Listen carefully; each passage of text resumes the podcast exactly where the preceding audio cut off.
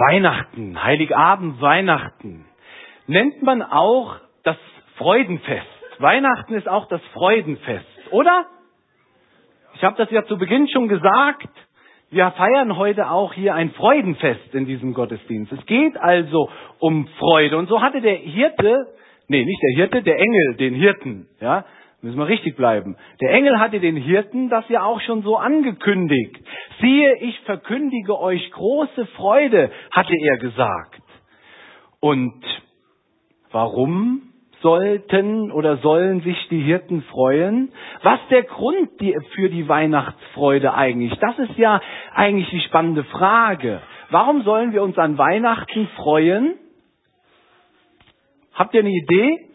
Oder mal anders gefragt, wer freut sich äh, nachher, weil er Geschenke auspackt?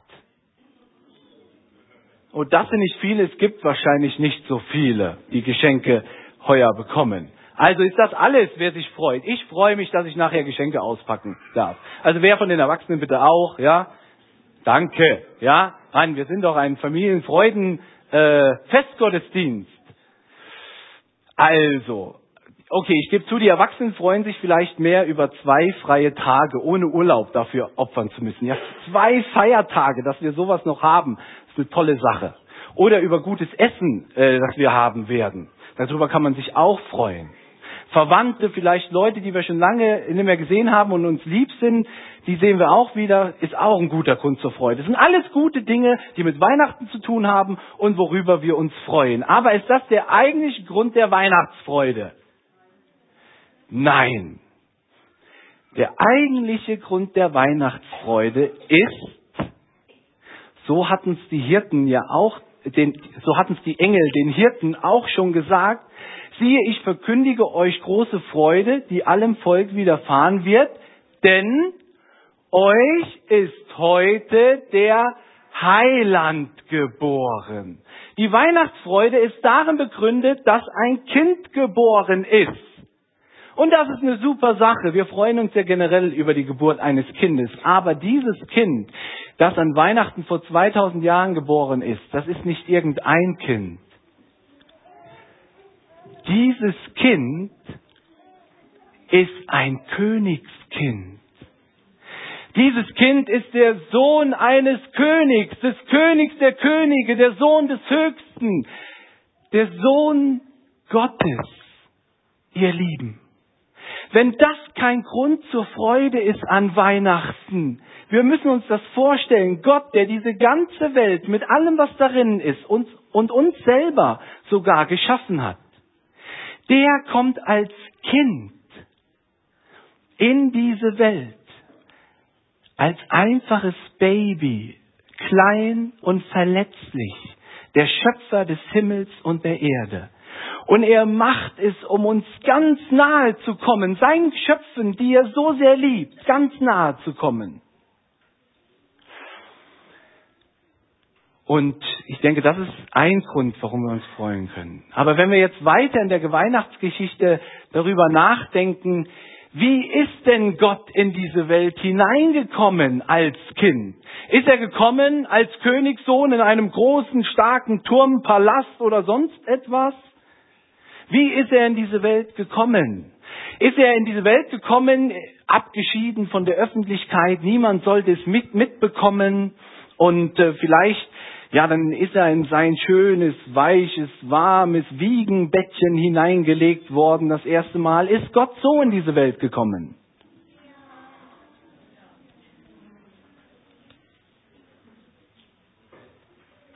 Gott kommt in diese Welt.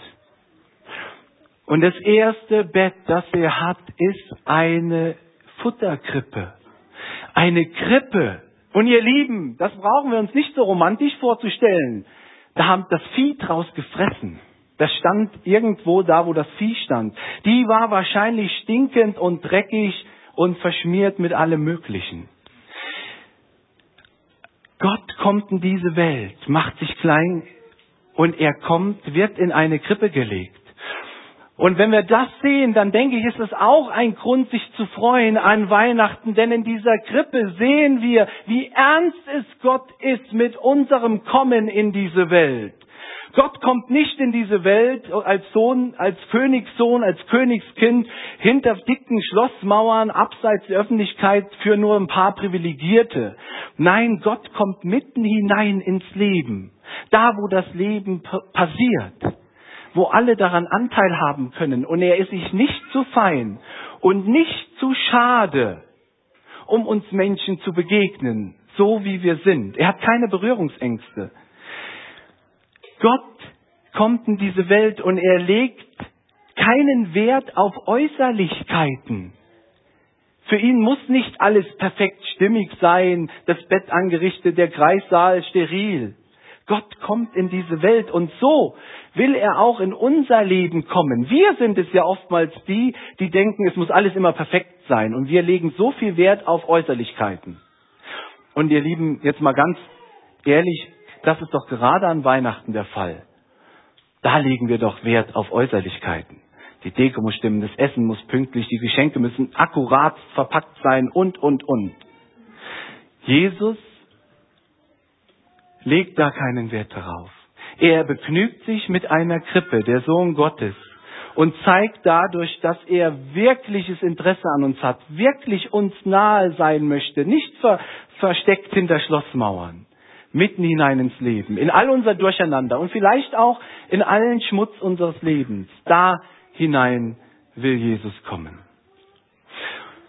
Und Jesus ist geboren worden. Der Königssohn ist geboren worden. Und einige Menschen haben davon mitbekommen. Und diese Menschen lebten irgendwo im fernen Ausland. Und sie haben einen besonderen Stern entdeckt und gesehen und haben gesehen, was hat es mit diesem Stern nur auf sich? Und sie haben geforscht, diese Männer waren Weise. Das waren Gelehrte, Wissenschaftler, Theologen, die hatten eine super Bibliothek und in allen Schriften haben sie nachgeforscht und haben dann festgestellt, dieser besondere Stern kündigt die Geburt, das Kommen des Königs, eines neuen Königs, des Sohnes Gottes an. Und sie haben sich aufgemacht, sie sind diesem Stern gefolgt und Gott hat sie, diese Weisen aus dem Morgenland, geführt bis nach Bethlehem, bis zu diesem Kind, zu Jesus. Die Männer sind gekommen und haben angebetet diesen neuen König. Aber ist Jesus in diese Welt eben nur für die Privilegierten, die Wissenschaftler, die Akademiker gekommen, die Schlauen, die sich mit allen Lebensfragen beschäftigen und all dem. Oder ist er noch zu anderen gekommen? Wir haben das gehört. Die Engel sind den Hirten auf dem Feld erschienen. Die standen auf dem Feld und haben ihre Herden bewacht. Und dann erscheint der Engel und er sagt, geht nach Bethlehem Dort findet ihr ein Kind in Windeln gewickelt in einer Krippe liegen. Und dieses Kind ist der Sohn Gottes, der Sohn des Höchsten, Gottes Sohn selbst, der Heiland, der Rettung bringt. Und die Hirten machen sich auf, eilen, sie laufen und sie finden, dass alles so stimmt, wie der Engel es gesagt hatte. Ihr Lieben, wenn wir uns die Besucher die uns die Bibel berichten, die Besucher, die das Kind, das geborene Kind Jesus besuchen, die die Bibel erwähnt betrachten, dann sehen wir die ganz einfachen Hirten. Die Hirten waren verachtet eigentlich. Der Hirtenstand war ein Berufsstand, der, der ganz gering war. Und wir sehen vornehme Forscher, Akademiker, Ausländer aus dem Morgenland. Und beide, ob einfach oder Akademiker, ob einfacher Mann oder Akademiker, Gelehrter, alle dürfen zu Jesus kommen. Und auch das dürfen wir in der Weihnachtsgeschichte sehen. Das darf für uns ins Grund sein zu dieser Weihnachtsfreude. Das zu sehen. Jesus ist sich nicht nur einfach zu schade, in diese Welt zu kommen. Jesus ist gekommen, um wirklich mit allen von uns zu tun zu haben, dass jeder zu ihm kommen darf. Die Hirten, so berichtet uns äh, Lukas weiter in Kapitel 2, die gehen dann wieder nach Hause und dann bleiben zurück Maria und Josef und natürlich Jesus in der Krippe. Und dann heißt es weiter, Maria bewegte alle diese Worte, alles was passiert ist, bewegte Maria in ihrem Herzen. Alles, was in dieser ersten Weihnachtsnacht geschehen ist, bewegte Maria in ihrem Herzen. Es hat sie in ihrem Herzen berührt. Sie hat darüber nachgedacht, was hat es mit der Geburt ihres ersten Kindes, dieses Sohnes, dieses Sohnes Gottes auf sich? Und sie hat sich darüber Gedanken gemacht, hat es im Herzen bewegt. Sie war aber auch berührt davon, dass die Hirten kamen, was die Hirten berichtet haben, von all diesen Ereignissen dieser ersten Weihnacht. Und ihr Lieben, wo berührt uns diese Weihnachtsbotschaft noch im Herzen? Berührt es uns im Herzen, dass der allmächtige Gott, der Schöpfer des Himmels und der Erde, kleines Kind wurde, in diese Welt kommt, um uns ganz nahe zu sein? Berührt es uns, dass er für, sich für nicht zu schade hielt, dass er keine Berührungsängste hat, dass er in unser Leben hinein möchte und berührt es uns, dass er jeden Menschen erreichen will, dass jeder ihm willkommen ist, egal welcher Beruf, welche Herkunft, welche Hautfarbe, egal, jeder Mensch darf zu ihm kommen. Und wenn jeder Mensch ihm willkommen ist, dann schließt dieses kleine Wörtchen jeder auch dich mit ein. Auch dich. Jetzt bist du vielleicht heute hier und fragst dich ja, aber was hat das denn wirklich persönlich mit mir zu tun, dass Jesus in diese Welt gekommen ist vor 2000 Jahren? Äh, das ist ja schon lange her und was hat das wirklich mit mir zu tun? Jesus selbst hat einmal gesagt, ich bin das Licht der Welt. Wer mir nachfolgt, wird nicht wandeln in der Finsternis, sondern wird das Licht des Lebens haben.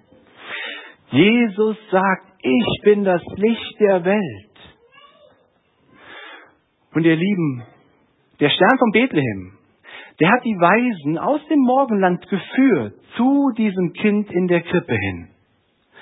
Und so wie dieser Stern die Weisen geführt hat, so will Jesus uns führen, uns ein Licht sein für unser Leben, uns leiten auf dem Weg hin zu Gott, zu Gott, wo Licht ist.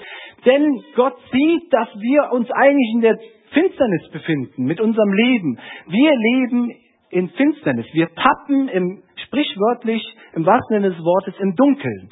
Ganz oft in unserem Leben. Wir haben uns von Gott entfernt. Wir fragen nicht nach Gott.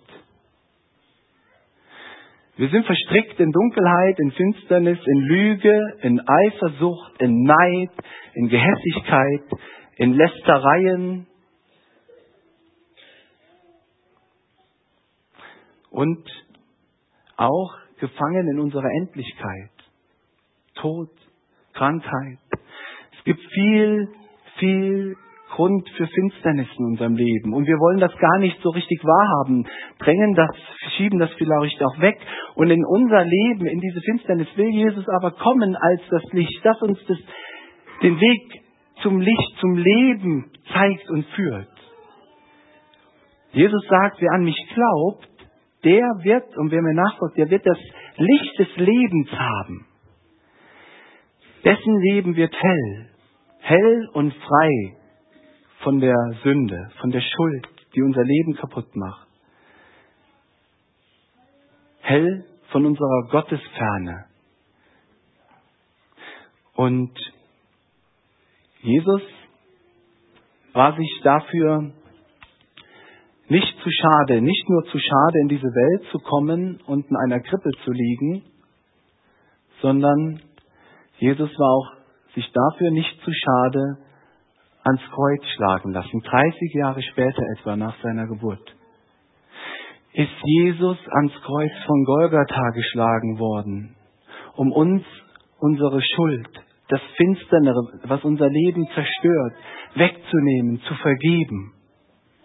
Und die Trennung zwischen, zwischen uns und Gott aufzuheben. Und da ist er stellvertretend für uns wirklich gestorben, damit wir leben können damit wir Leben haben können bei Gott und eine ewige Hoffnung. Warum können wir uns an Weihnachten also freuen? Weihnachten heißt, Gott wird Mensch. Gott kommt in diese Welt und er ist sich für nichts zu schade. Und er kommt, um wirklich jedem Menschen zu begegnen. Dass jeder Mensch zu ihm kommen kann. Und es treibt eine große Sache, treibt Gott das alles zu tun. Und das ist seine Liebe zu uns Menschen. In Johannes 3, Vers 16 heißt es,